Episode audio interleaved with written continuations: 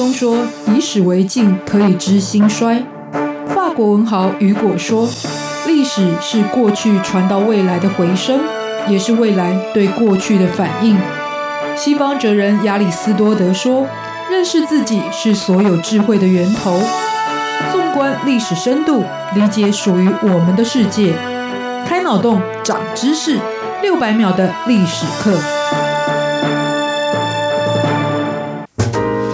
认识过去，才能够掌握未来。欢迎您收听这一集六百秒的历史课，我是维珍。在过去，我们末代领袖的思索与境遇，介绍了非常多末代领导者的下场，而且多数并非是善终。尤其是在被迫下台之后，有的流亡，有的被入罪关押，甚或是抑郁而终。但要比起今天这一位，事实上他的遭遇是更为惨烈的。这就是俄国的末代沙皇尼古拉二世。他人生最后的结局是跟着他的家族一起曝尸在荒郊野外。什么样的经历导致于这样的结果？今天我们来说说关于他的故事。在一九九八年的七月十七号，在俄罗斯的圣彼得堡举办过一场葬礼，而且这不是一场普通的葬礼，是全球瞩目一场迟到了八十年的葬礼。在棺木里面躺着的，就是一九一八年同样在七月十七号遭到了屠杀灭门的末代沙皇尼古拉二世，还有他的家属的遗体。在经历了八十年之后，他们终于能够在皇家陵寝入土为安。尼古拉二世出生于罗曼诺夫皇室，他的父亲是沙皇亚历山大三世，母亲是丹麦公主达格玛。但作为注定的皇室继承者，事实上尼古拉呢却是一个性格非常的温和，而且同时有一个缺陷，就是资质非常平庸的人物。与其作为君主，很多历史的评论都觉得他似乎更适合到乡下当一个闲云野鹤的贵族绅士，而不是去统治一个庞大的帝国，甚。至面对进入到近代的一个全球竞争，关于这一点，他的父亲也曾经相当的担心。据说亚历山大三世就曾经私底下抱怨，尼古拉最后会把皇冠摔在地上。这不是说他的脾气不好，而是最后呢，他会丢掉了属于王家的政权。在私领域，尼古拉二世其实有不错的评价，他是公认的优秀家长，包含了在宫中之间可以看得出来，他跟皇后亚历山德拉之间呢有着互相依靠而且深厚的感情。而皇后亚历山德拉另外还有一个身份，就是当时英国位高权重的维多利亚女王的外孙女。说他们当初的结合呢，势必是有着政治联姻的目的，但后来呢，却是有真挚深厚的情感。不过皇后毕竟是作为外国人的身份。再加上连续生的四个孩子，通通都是公主而没有儿子，都曾经让他在宫廷是难以立足。直到一九零四年，才终于生下期盼很久的男性继承者阿列克谢，也就是后来的皇太子。但他们也很快的就发现了这个新生的皇子是遗传性血友病的患者，所以他们遍寻名医，甚至求神问卜，就希望能够治好这样子一个病症。但也因此让江湖术士，尤其是知名的拉斯普。普丁有机会趁虚而入，拉斯普丁的一些做法看上去好像真的缓解了皇太子的病症跟痛苦，所以是更受到沙皇全家的礼遇，甚至允许他干预朝政，这都埋下日后民怨高涨还有贵族不满的隐忧。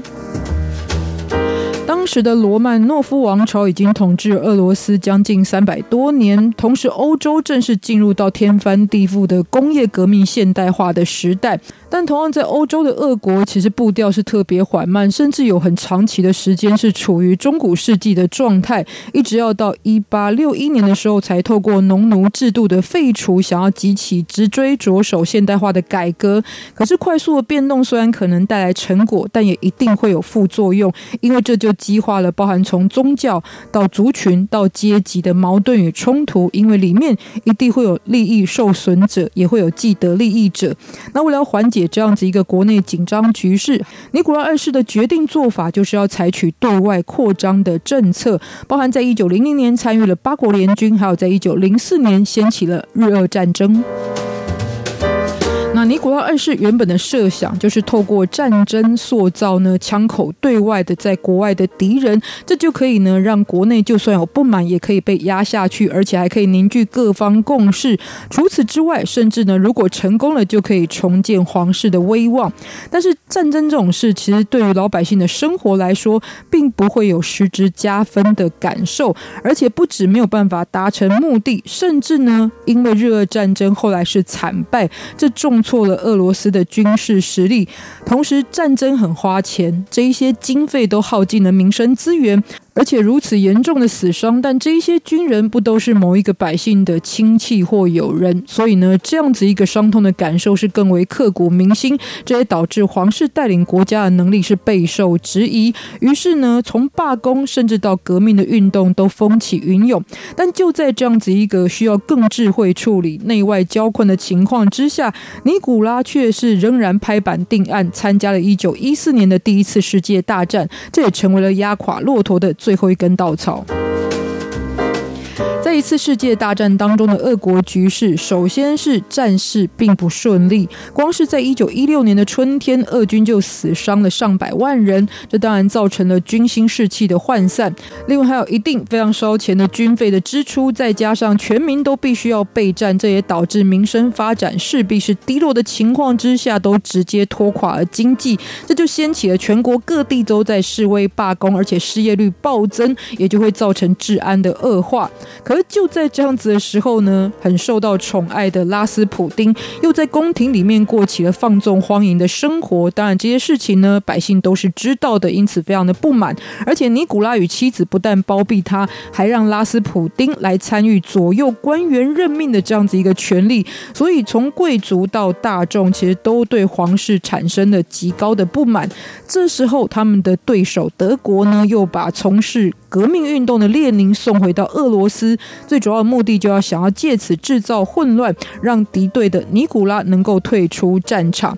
那这些多重的因素都是皇室覆灭的先兆。但是决定性的时刻是在一九一七年的时候，就在圣彼得堡，由于饥饿的工人罢工，最后所点燃的二月革命，再加上军方有非常大量的将领叛变，于是最终尼古拉二世终于认知到自己已经没有办法掌握局于是的情况之下，黯然决定退。位，而俄罗斯的君主制度也就此结束。随着革命的炽热发展，其实退位的尼古拉当然呢也会遭遇到人身安全的问题。原本皇室的计划是要出逃到英国，毕竟双方在一次世界大战的时候是属于同一阵营的伙伴。尤其英国国王乔治五世更是尼古拉二世的表哥，有着深厚的亲戚关系。可是乔治五世却害怕这一场革命的火会延烧到英国本土，最终没有答应尼古拉的要求。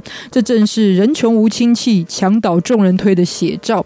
直到一九。一七年十月革命，列宁领导的布尔什维克派最终推翻了临时政府，成立了苏维埃政权。